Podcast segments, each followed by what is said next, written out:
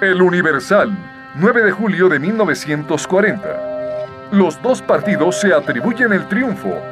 Ávila camachistas y almazanistas afirman haber obtenido una victoria completa. Informes recibidos en el Senado. Las violaciones a la ley electoral que hubo el domingo. El Procurador de la República conferenció ayer con el secretario de Gobernación sobre todo lo relacionado con los actos electorales del domingo, especialmente por lo que se refiere a las violaciones de la ley electoral.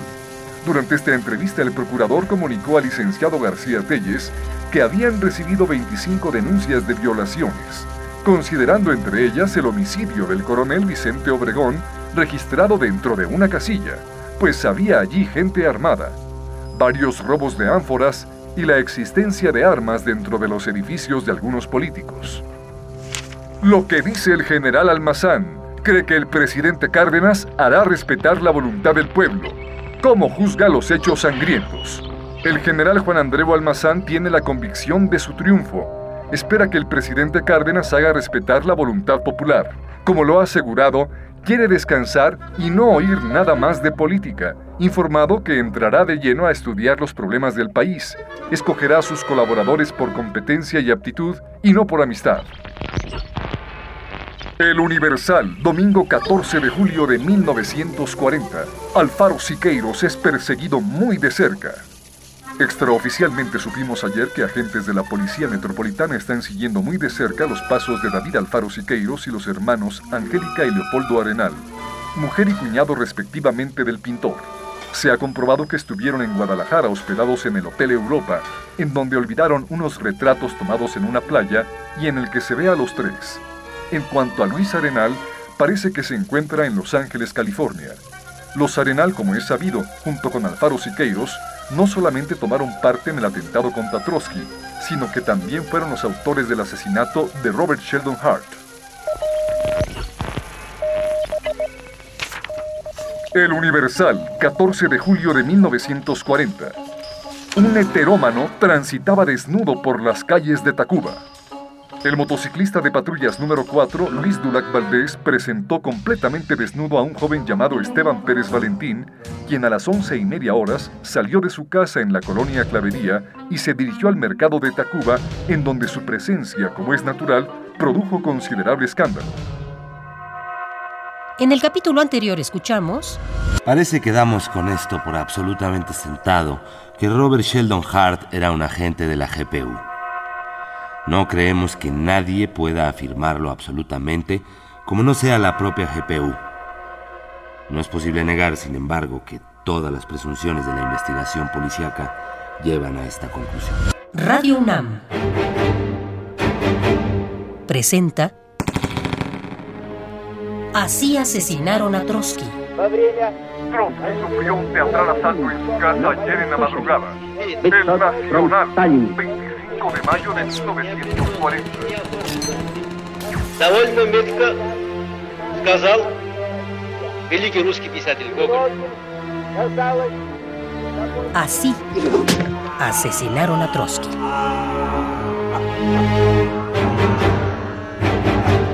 El testimonio del general Leandro Sánchez Salazar, interpretado por Daniel Jiménez Cacho.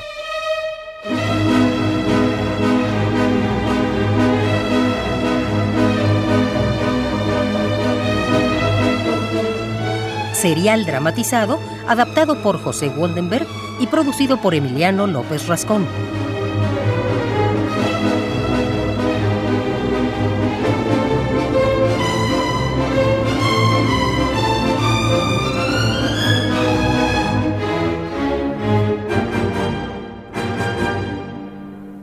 narra el general Leandro Sánchez Salazar.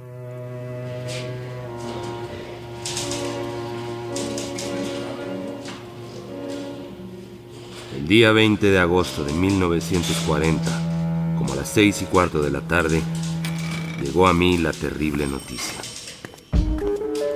Coronel, Dígame, Galindo. coronel, me informo que León Trotsky ha sido herido de muerte. ¿Murió? Aún no, pero agoniza en la Cruz Verde. León Trotsky creía, como yo mismo, que su salvación del primer atentado parecía cosa de milagro. Nos imaginábamos que los primeros sorprendidos de que no hubieran perecido él, su esposa y hasta su nieto, todo lo que quedaba de la familia, debían ser los propios asaltantes.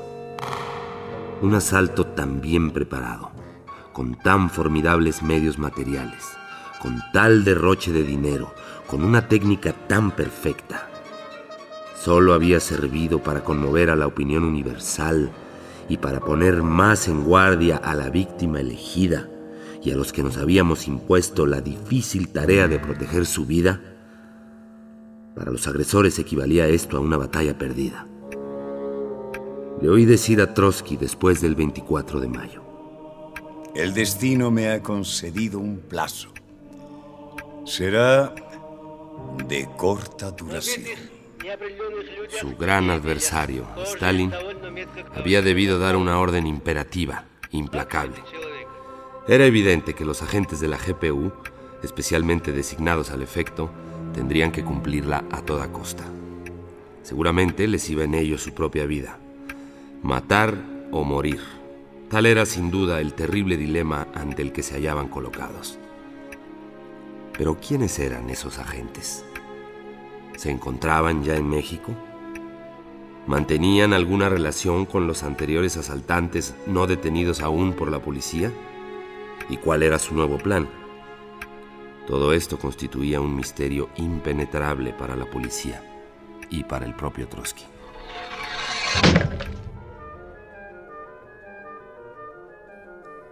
Pero ¿quiénes eran esos agentes? ¿Se encontraban ya en México?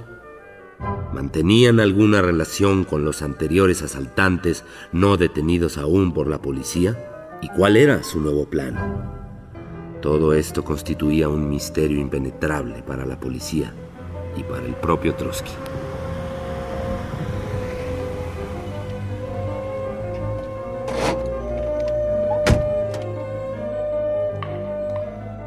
Por las necesidades de la investigación y de vigilancia, yo había tenido que permanecer en contacto con él durante los tres meses que siguieron al primer atentado. Trotsky era un hombre de una energía, de un valor y de una sangre fría a toda prueba. Una larga vida revolucionaria, los acontecimientos históricos en los que había llenado un papel de primerísima figura y la enconada persecución de que venía siendo objeto, habían hecho de él un tipo humano de unas cualidades rarísimas. Todavía recordaba con admirativa sorpresa la tranquila serenidad con que me había recibido media hora después del atentado. Hubiérase dicho que no había sido él quien había pasado por tan grave y peligroso trance. Recibirlos, gracias. Pasen al comedor que hace más sol y ah, con la humedad de la lluvia cala menos. Natasha. ¿Sí, León? Eh, ¿Por qué no les? Soy militar. He intervenido directamente en las luchas cruentas de que ha sido teatro mi país. Y durante años he vivido en medio de los hombres templados por el peligro de muerte. Estaba hecho, por consiguiente, para comprender el temple de un Trotsky. Me admiraba, sin embargo, ante su tranquilidad y su firmeza frente al peligro que no cesaba de rondar en torno suyo. Trotsky se sentía permanentemente amenazado, pero sin saber por dónde podía venir exactamente la muerte. El misterio de este terrible acoso, de este peligro sin forma exacta y definida, exigen para soportarlo un valor especial. Ese valor lo poseía el excomisario de guerra ruso. Se debatía contra la visible maraña que iba tejiéndose en torno suyo. Estaba dispuesto a defenderse, a defender su vida y sus ideas políticas. Una y otra se confundían. Puede decirse que vivía exclusivamente para esas ideas. Desde los grises muros de concreto que le servían de refugio, a la vez que de prisión, desafiaba el inmenso poder acumulado por Stalin y su terrible organización policíaca, la GPU.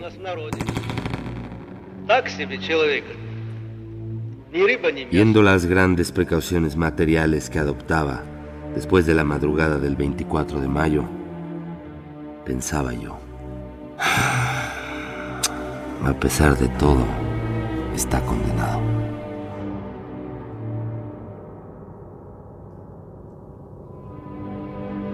Pero contemplando la salud física, la gran energía que brillaba en sus ojos, la firmeza de sus rasgos, la fuerza de su personalidad toda y la fe en sí mismo que demostraba, añadía, este hombre no se dejará suprimir fácilmente. Independientemente de sus ideas políticas, que yo estaba muy lejos de compartir, me parecía que aquel hombre no debía morir. Pues, sí, mi coronel, como le digo, lo trasladaron a la Cruz Verde. ¿Y los agresores? Tenemos pistas. El agresor, coronel, parece ser que era solo uno. Ajá. Al parecer era un asesino solitario. Lo agarraron en el acto.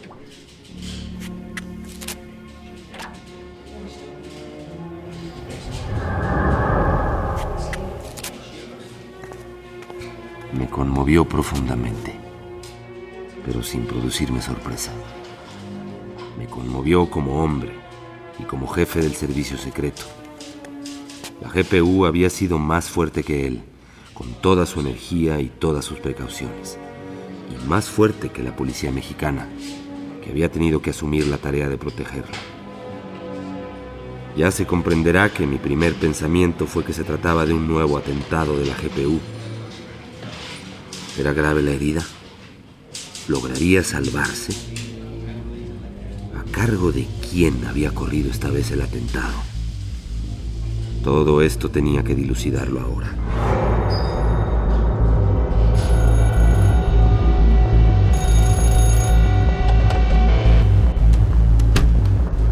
La noticia había sido comunicada a la jefatura de policía en ausencia mía.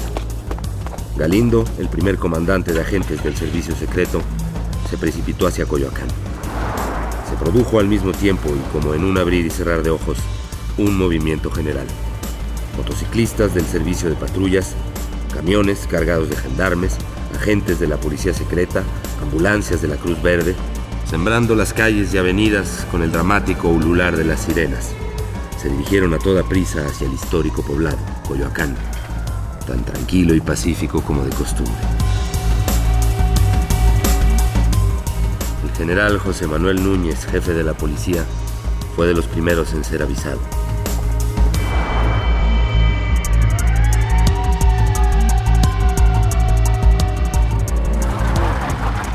Cuando Galindo llegó, el general Núñez se hacía cargo del autor del atentado, el cual presentaba varias heridas y contusiones producidas por los secretarios de Trotsky.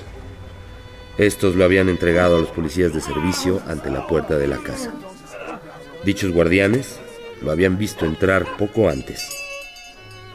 Como pasaba por ser un amigo personal del exiliado ruso, ni por un momento pensaron cerrarle el paso.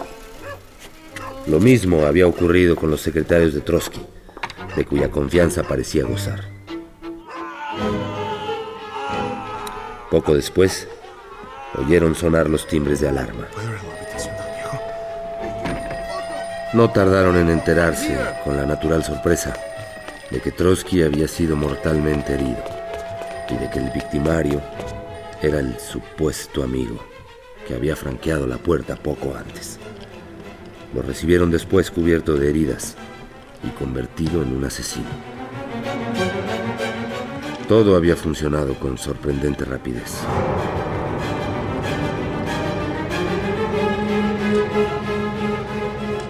Ramón Cruz, uno de los empleados de camillas de la Cruz Verde, hizo esa misma tarde el breve relato. Recibimos la llamada directamente de las oficinas de policía de Coyoacán. Eran las seis de la tarde exactamente. Al llegar a la casa del excomisario ruso no tuvimos dificultades para entrar, pero sí para salir. Pues varios individuos de pelo rubio que hablaban en inglés se oponían a que sacáramos al lesionado, temerosos según se manifestaron de que sufrieron una nueva agresión. Don Dutch, el señor Trotsky no sale de aquí hasta que llegue el jefe de la policía. Con la policía.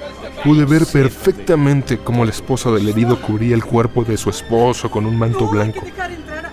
La señora sollozaba y sostenía la cabeza del desterrado con ambas manos, las cuales tenía manchadas en sangre.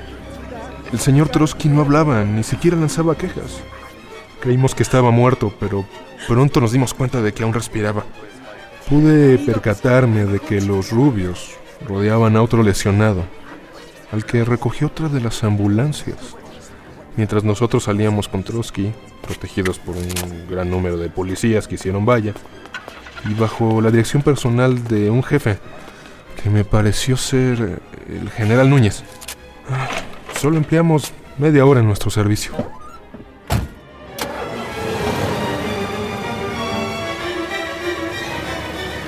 Tras una ligera cura en su propia casa, Trotsky fue trasladado a toda prisa al puesto central de socorro de la sexta delegación. Al mismo lugar fue trasladado momentos después el autor del atentado. Cinco afamados doctores, bajo la dirección personal de Gustavo Vaz, rector de la Universidad Autónoma de México, se dieron inmediatamente en la sala de operaciones a la difícil y dolorosa tarea de la trepanación del cráneo del viejo revolucionario alrededor de una herida de 7 centímetros de profundidad, se escurrían la sangre y los sesos. Trotsky resistió la operación con una fortaleza extraordinaria. El primer boletín médico expedido aquel día, inmediatamente después de practicada la operación, decía así. A las 21 horas, previo estudio radiológico, se le practicó una craneotomía como de 25 centímetros cuadrados en la región parietal derecha, encontrándose las siguientes lesiones. Fractura expuesta y con minuta de la bóveda craneana a nivel de la porción parietal derecha con hundimiento y proyección de esquirlas dentro de la cavidad, con heridas en las meninges y destrucción de la masa encefálica, con hernia de la misma el pronóstico es muy grave, aun cuando el resultado de la operación fue satisfactorio.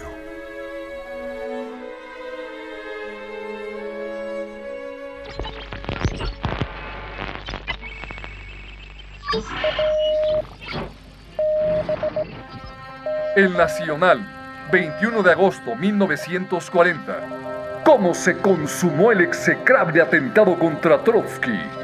El criminal aprovechó un instante en que se quedó a solas con su víctima para llevar a cabo sus planes. Confesión del agresor que hace tiempo fue contratado por la Tercera Internacional con sede en París para cometer el atentado. Fue la declaración concreta que anoche, a las 0 horas 45 minutos, hizo al primer comandante de agentes del servicio secreto, Jesús Galindo, el autor de la agresión al señor Trotsky. Esta afirmación nos fue hecha por el comandante Galindo al salir del puesto central de socorros a la hora indicada. Expresó Joe Hansen, uno de los secretarios de Trotsky, que Jacques Monard se hizo de confianza del señor Trotsky y que entraba libremente a la casa y que más o menos 15 días antes del atentado que se registró el 24 de mayo anterior, el belga fue a los Estados Unidos, regresando más o menos un mes después. A Jax le fue recogido también un puñal. Y cuando el señor Trotsky y Joe fueron colocados en la ambulancia, en el trayecto de Coyoacán al puesto central de socorros, el excomisario ruso dijo a su ayudante, creo que es un atentado fascista o de la GPU.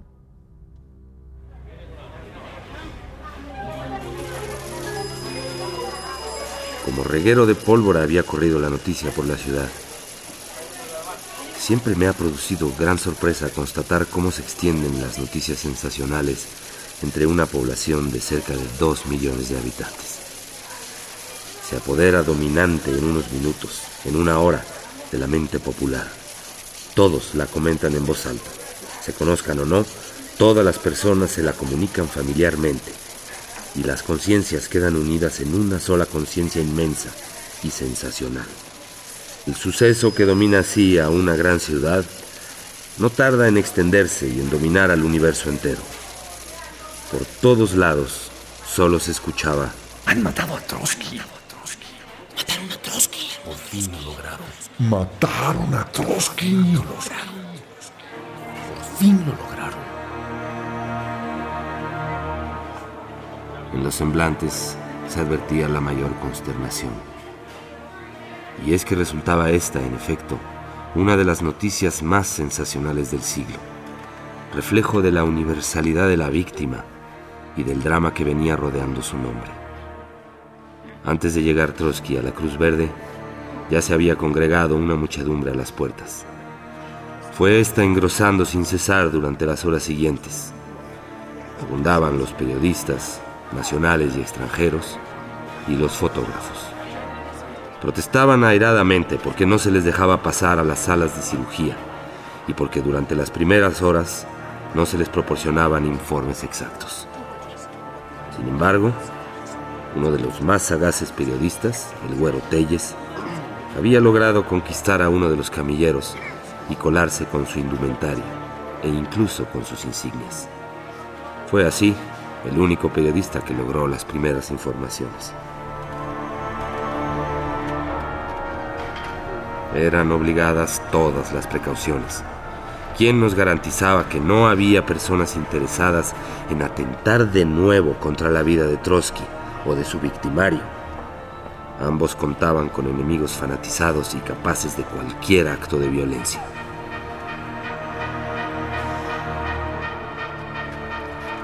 Mientras se aguardaba un desenlace en la central de socorros, la policía mexicana en su casi totalidad se había puesto en movimiento. Se hizo, en primer lugar, una investigación en la casa de Trotsky.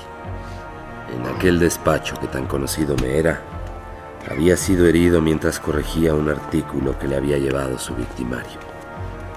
Se encontraban en él los dos solos. Lo había herido asestándole un terrible golpe en la cabeza con un piolete alpinista, cuyo mango aparecía cortado sin duda para poderlo ocultar mejor y facilitar su manejo. Estaba el piolet atado a una cuerda con la que el asesino había sujetado el arma mortífera al impermeable que llevaba al brazo.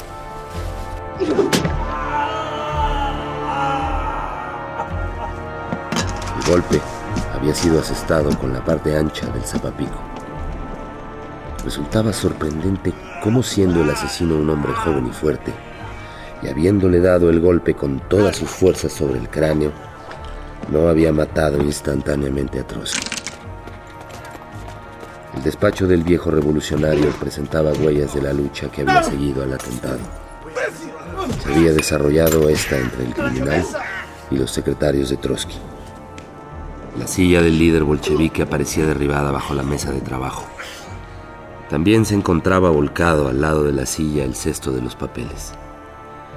Caída al lado de un librero, a la izquierda y junto a la ventana cerrada, aparecía la consola del dictáfono. Sobre el librero, montado en un bloque de madera, se veía el timbre de alarma. Trotsky no había podido usarlo, puesto que su esposa y sus secretarios habían corrido en su auxilio al oír el alarido que dio al recibir el golpe mortal. Desparramados por el suelo se encontraban periódicos en diversas lenguas. Finalmente, entre los periódicos y la silla derribada, se veía un charco de sangre. Pertenecía esta al victimario, producida por los golpes que con los mangos de sus pistolas le dieron los secretarios de Trotsky. Era impresionante el desorden que reinaba en aquella pieza, siempre limpia y en orden. Un hombre como Trotsky tenía que caer allí, en su gabinete de trabajo, inclinado sobre su mesa cubierta de papeles, de libros, de archivos. En el comedor, contiguo al despacho, la mesa estaba puesta para la cena. En el ángulo de la derecha, cerca de la puerta de la cocina, sobre el tapete de yute, aparecía otra mancha de sangre. Esta pertenecía a Trotsky. Había venido a caer ahí y ahí había permanecido herido de muerte mientras llegaba el médico y la ambulancia.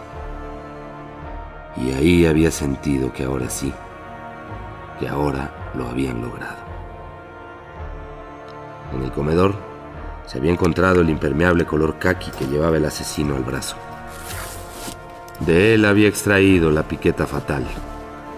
En el bolsillo derecho de este impermeable, cosida en el forro, apareció una funda color café, bordada con hilos de plata, y dentro de la funda un puñal de 35 centímetros de largo por 3 de ancho, con puño de metal e incrustaciones labradas.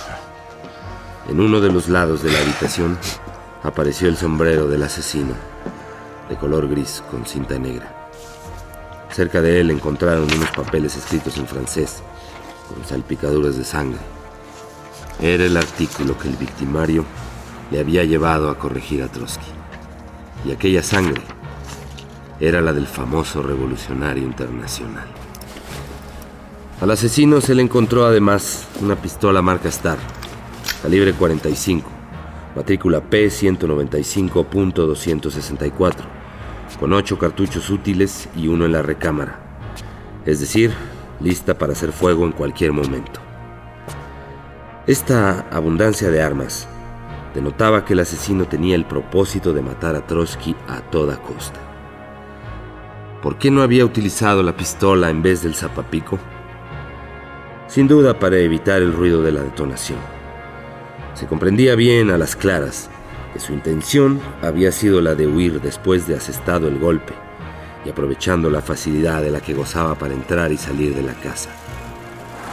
Había otro detalle que demostraba esto.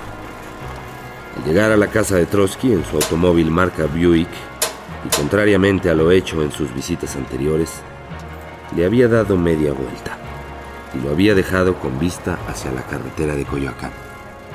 De no haber podido utilizar el zapapico para la comisión del crimen, sin duda se proponía utilizar el puñal y en el último extremo la pistola que llevaba entre el pantalón y la camisa.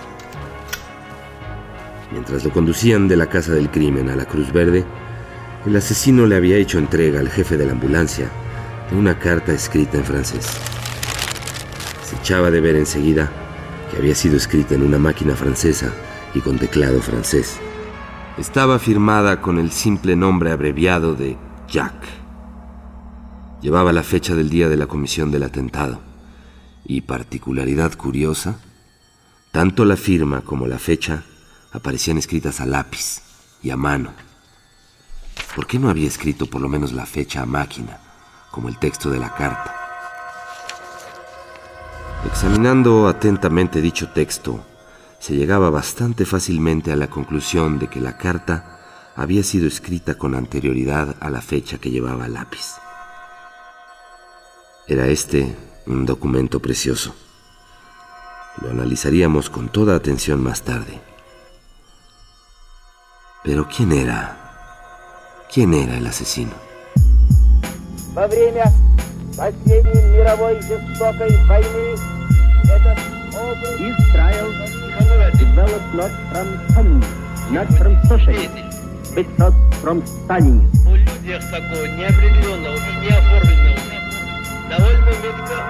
No se pierda el siguiente capítulo. El nombre de usted. Ah, Jacques Monard Van den Drasch. ¿De qué nacionalidad es? Bélgica. Es usted belga. Vamos a ver qué tanto. Tomaré la ofensiva y los acusaré de cínicos calumniadores. Radio UNAM presentó Así asesinaron a Trotsky. Actuaron en este episodio, en orden de aparición, Carlos Álvarez, Germán Robles, José Antonio Macías, Carlos Álvarez, Verónica Langer y Omar Medina. Lectura de notas periodísticas, Eugenio Castillo. Y Daniel Jiménez Cacho como el general Leandro Sánchez Salazar.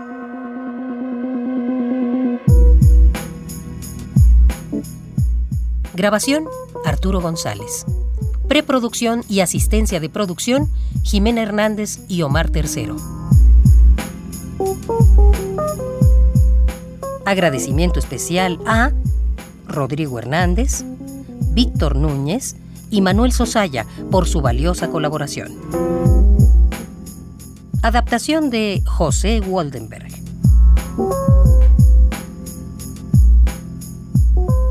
Dirección de actores, ambientación sonora y musical, montaje digital e investigación hemerográfica de Emiliano López Rascón.